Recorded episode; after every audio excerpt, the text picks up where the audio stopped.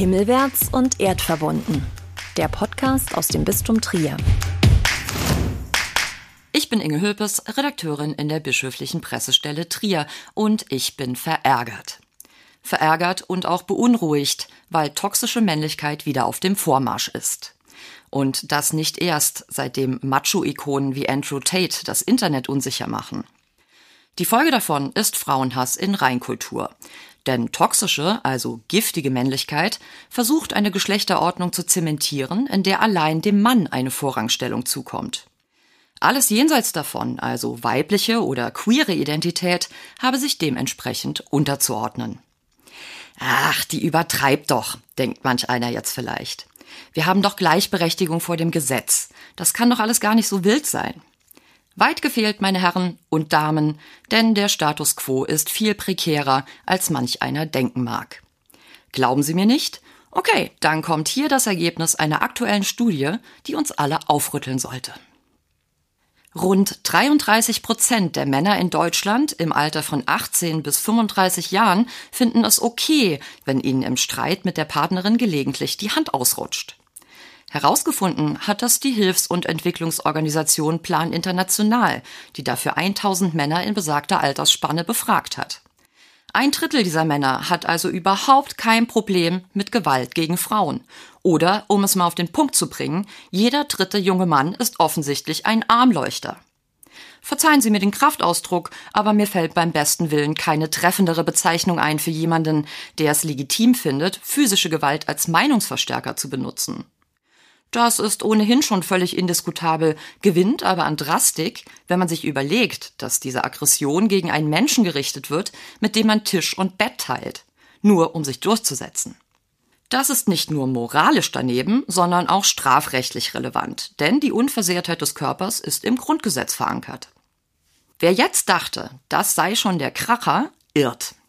Denn die Studie mit dem vielsagenden Titel Spannungsfeld Männlichkeit erlaubt noch weit tiefere Blicke in die augenscheinlich desolate Psyche mancher Zeitgenossen.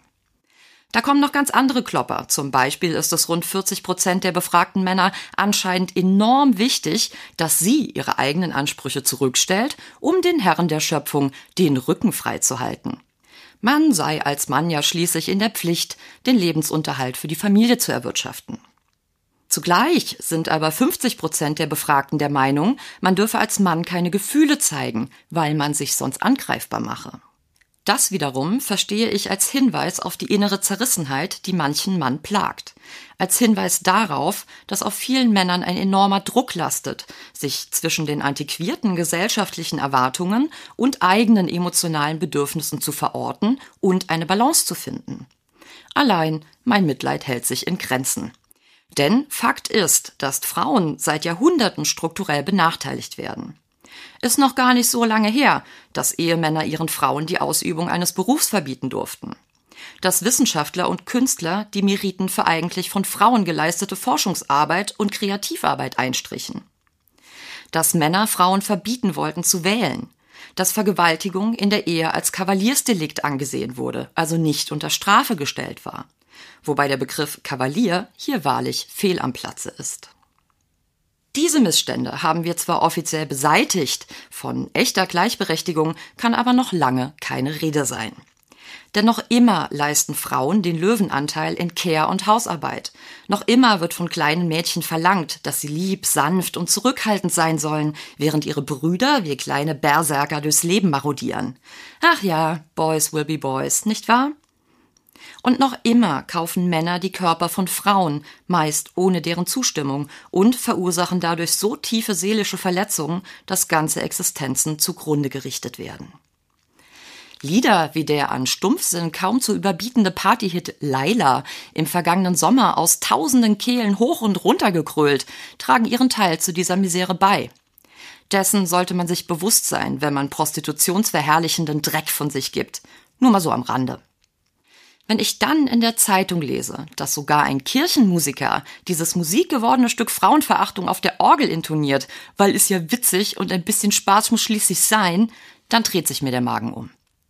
Als Christinnen stehen wir doch über sowas, möchte man meinen. Lehnen wir doch Gewalt gegen Mitmenschen, und da sind ja nun mal auch Frauen darunter, kategorisch ab, ja verurteilen sie sogar. Aber wie entsteht überhaupt Gewalt gegen Frauen?